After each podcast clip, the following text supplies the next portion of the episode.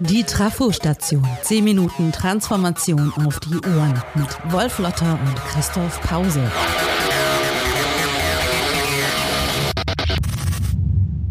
Ist das noch normal oder schon richtig? Herzlich willkommen bei der Trafo-Station, dem Podcast für Transformation und Wissensarbeit. Mein Name ist Wolf Lotter. Was sind das für Zeiten? Eine Krise nach der nächsten. Und viele sagen, kann ich bitte meine Normalität wieder haben? Die Realität sagt, Normalität ist leider aus. Kann ich Ihnen was anderes anbieten? Mich zum Beispiel? Gute Idee eigentlich. Wenn die alten Römer sagen wollten, dass sich das Alte ins Neue verändert, dass ein Wendepunkt in einer Entwicklung eingetreten war, dann sagten sie dafür das Wort Krisis. Die Krise ist ein Kompass und eine Seehilfe, mit der wir die Wirklichkeit, wie sie ist, genauer verorten und erkennen können. Ohne Krise keine Transformation. Aber das wissen ohnehin alle, oder? Naja, spätestens mit der Corona-Pandemie wurde uns klar, dass die Art und Weise, wie wir arbeiten, einfach nicht mehr normal, also selbstverständlich richtig ist. Da mussten nun viele ins Homeoffice, die Büros wurden dicht gemacht und bald tauchten Fragen auf. Kann man das nicht so lassen? Ist es nicht klüger, dort, wo wir leben, auch zu arbeiten? Oder brauchen wir die alte Normalität eines Büros, die alte Normalität hoher Kosten für die teuren repräsentativen Bürogebäude? Brauchen wir die Normalität des täglichen Staus und die damit verbundenen Schäden für Mensch, Umwelt und Klima? Brauchen wir die Normalität überfüllter Flughäfen und enger Flieger, die Verspätung und ausgefallenen Flüge, den damit verbundenen Stress und Ärger. Und brauchen wir eine teure Mobilitätsinfrastruktur, die nur dazu dient, Menschen von A nach B zu bringen, damit die dort eine Arbeit tun können, die sie mindestens genauso gut zu Hause erledigen könnten. Die Krise hat uns gezeigt, dass unsere Normalität des Arbeitens, die wir aus dem Industriezeitalter mitgenommen haben, in der Wissensgesellschaft eine tiefe Transformation braucht. Und es geht ja nicht nur um die Wege von und zur Arbeit. Es geht auch um die Arbeit selbst, um unsere Vorstellung davon. Wissensarbeit wird von Menschen gemacht, die von ihrer Arbeit mehr verstehen als ihr Chef. Die Chefs, also die Führung, sie haben eine einfache Aufgabe. Sie müssen dafür sorgen, dass aus den alten Hierarchien die Arbeit verteilt hat, von oben nach unten, eine Dienstleistungsabteilung für Netzwerke wird, in der ihre Leute selbstbestimmt und selbstständig arbeiten. Die Aufgabe dieser Dienstleistungsabteilung für Netzwerke ist eigentlich ganz einfach erklärt. Sie ermöglicht es den Wissensarbeitenden, ihren Job so gut wie möglich zu erledigen, so viel Fokus wie nur geht auf die reine, eigentliche Arbeit zu lenken. Wissensarbeit ist Netzwerkarbeit. Wissensarbeit ist Kopfarbeit, die braucht Konzentration und Ruhe. Netzwerkarbeit wiederum ist Kommunikationsarbeit, Austausch, Begegnung, auch die zufällige, überraschende Begegnung, die inspiriert und auf Neues aufmerksam macht. Wissensarbeit ist fast immer auch Innovationsarbeit. Deshalb ist es entscheidend, neugierig zu sein, überraschungsfähig zu bleiben. In der Wissensarbeit ist das sogenannte Serendipitätsprinzip von entscheidender Bedeutung. Serendipität bedeutet, dass durch eine zufällige Begegnung oder Entdeckung etwas Überraschendes, Neues an Erkenntnis ins Leben tritt. Es ist der glückliche Zufall, ganz so wie die Entdeckung Amerikas durch Christoph Kolumbus. Was das nun fürs Büro heißt und für das Homeoffice, dass beides in der Wissensarbeit nicht die Normalität abbilden. Man kann sich im Homeoffice und im Büro einschließen, von der Realität abkapseln, allem Neuen aus dem Weg gehen. Deshalb geht es, jedenfalls nicht, wenn es um gelungene Wissensarbeit geht, um die Frage, wo arbeiten wir, sondern wie arbeiten wir. Überraschende, erhellende Begegnungen, die gibt es auch via den digitalen Netzwerken, etwa auf Twitter oder LinkedIn. Und wenn die Leute im tollsten Coworking Space langweilig sind und an anderen nicht interessiert, dann kann man eigentlich gleich zu Hause bleiben. Wenn wir uns für nichts mehr interessieren als unsere Arbeit, unsere eigene Spezialisierung, dann hören wir auf, produktiv zu sein. Menschen erfahren die Welt und ihre Realität eben nicht nur durch die eigenen Augen. Wer zuhört und mitredet, die Augen und Ohren offen hält und sich dabei eben nicht zu sehr auf die enge Suche nach einer bestimmten Antwort begibt, findet mehr, als er gesucht hat, nicht selten Besseres. Es geht nicht um Homeoffice oder Büro. Klar wäre es richtig, fürs Klima weniger zu fahren, aber noch besser wäre es, ganz gleich, wo man ist, Neugierde und Überraschungsfähigkeit zu Tugenden zu machen. In vielen Firmen sind sie heute Störfaktoren. Denn Neugierde stellt Fragen, sie zweifelt gelegentlich, sie ist auf der Suche. Das ist, wenn es um Transformation geht, um Innovation, der Goldstandard. Aber damit tun wir uns alle noch schwer, denn die alte Normalität der Industriegesellschaft will Einheit und Eindeutigkeit. Eine Frage, eine Antwort. Immer die gerade Strecke, ohne Umwege. Diese Strecke führt allerdings in Zeiten erhöhten Transformationsbedarfs schnurstracks auf dem Holzweg. Und da wollten wir eigentlich gar nicht hin. Normalität ist leider aus. Kann ich Ihnen etwas anderes anbieten? Aber was könnte das sein?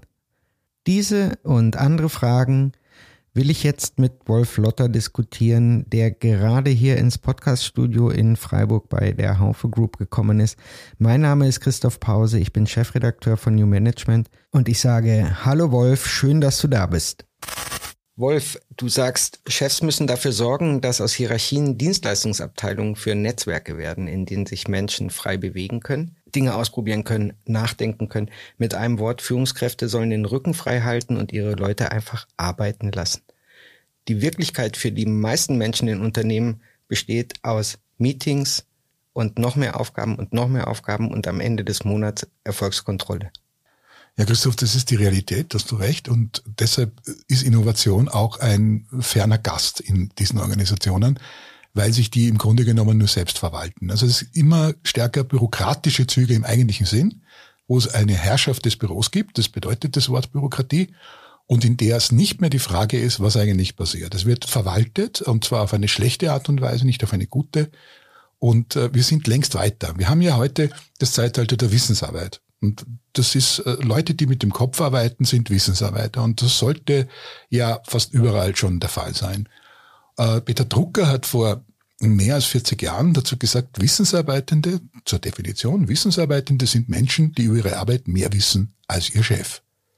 Das ist gar nicht so überraschend, weil sie äh, zu den Leuten gehören, die in der Arbeitsteiligkeit der letzten 250 Jahre zu Spezialisten geworden sind. Heute gibt's unendlich viele Spezialisten in der realen Arbeitswelt, die natürlich mehr wissen als ihr Chef. Und deshalb muss der, der früher Chef oder die Chefin war, müssen lernen, dass sie eigentlich dazu da sind, diesen Spezialistinnen und Spezialisten ein, eine Arbeitswelt zu ermöglichen, in der sie ideal arbeiten können. Das heißt tatsächlich auch diese Talente und Fähigkeiten dieser Spezialisierung ausleben können und anwenden können zum Wohle aller. Und das verändert die Unternehmung von einer hierarchischen Unternehmung zu einer Netzwerkorganisation, weil diese Spezialistinnen und Spezialisten, und das ist die, die nächste Stufe, wo die gefordert sind, müssen sich untereinander noch mit anderen Spezialistinnen und Spezialisten verstehen. Das heißt, sie müssen Wissen nicht nur haben, nicht nur über Wissen verfügen, sondern es auch teilen, erklären können. Und äh, das ist das Projekt der nächsten Jahre. Ein Netzwerk lebt ja immer von Kommunikation und nicht von Einwegkommunikation. Und es lebt auch nicht äh, davon, dass irgendwer sagt, das wird jetzt gemacht, sondern Innovation entsteht durch Auseinandersetzung, auch mit etwas, was man nicht kennt, mit Alternativen. Und da muss man jetzt mal hin. Was du gerade gesagt hast, wäre für mich die Definition von New Work. Hm, ja, äh, weil sie sozusagen auch äh, die Talente fördert. Also ich glaube, Bergmann hat ja immer, ich erinnere mich an die Gespräche mit ihm, auch immer gesagt, dass ihn diese Selbstverwirklichungstheorie von, von, von Maslow sehr interessiert hat. Und das ist ja nichts anderes als Selbstverwirklichung macht man sich oft lustig, sagen, da machen die Leute, was sie wollen. Ja, sie machen, was sie wollen, aber was sie können, und zwar auch für andere. Und das ist das Wichtige. Sie entfalten das, was sie am besten können, so, dass es anderen auch am besten nützt. Das ist Selbstverwirklichung. Und äh, das ist die Grundlage von New Work. Das ist auch die Grundlage von der Bergmannschen Formel von New Work, was man wirklich, wirklich will, muss man rausfinden. Harte Arbeit, aber lohnende Arbeit. Nach wie vor zieht jemand wie Wolfgang Grupp, der Chef von Trigema, durch die Lande, ist ein gefragter Redner mit seiner These New Work brauche ich nicht, ist alles Quatsch und trifft auf eine begeisterte Zuhörerschaft. Hast du eine Erklärung dafür? Ist das unsere Angst vor der Freiheit oder was lässt uns Menschen wie ihn so bejubeln? Also es erinnert mich so ein bisschen an den, an den Satz von Dirk Becker, ein bekannter Soziologe, der gesagt hat, er hätte gerne das Erstaunen im Gesicht des Herrschenden gesehen, dem zum ersten Mal die Macht vor Füßen gelegt worden ist. Erstaunt deshalb, weil es so viele heute gibt, immer noch gibt, die gerne jemanden haben, der ihnen sagt, wo es lang geht. Das ist traurig, aber kein Vorbild und ganz sicher auch ein Missverständnis äh, von Führungskraft sein in Zeiten der Wissensarbeit. Das ist Wolfgang Grupp sicher nicht.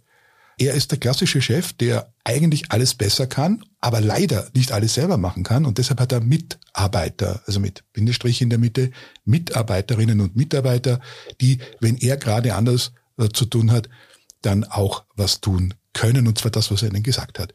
Das ist natürlich so das Bild, das kennt man eigentlich so vom Gutshof, wo jemand war, der immer den anderen genau gesagt hat, was sie wie lange machen müssen, weil man es mit Kindern zu tun hat.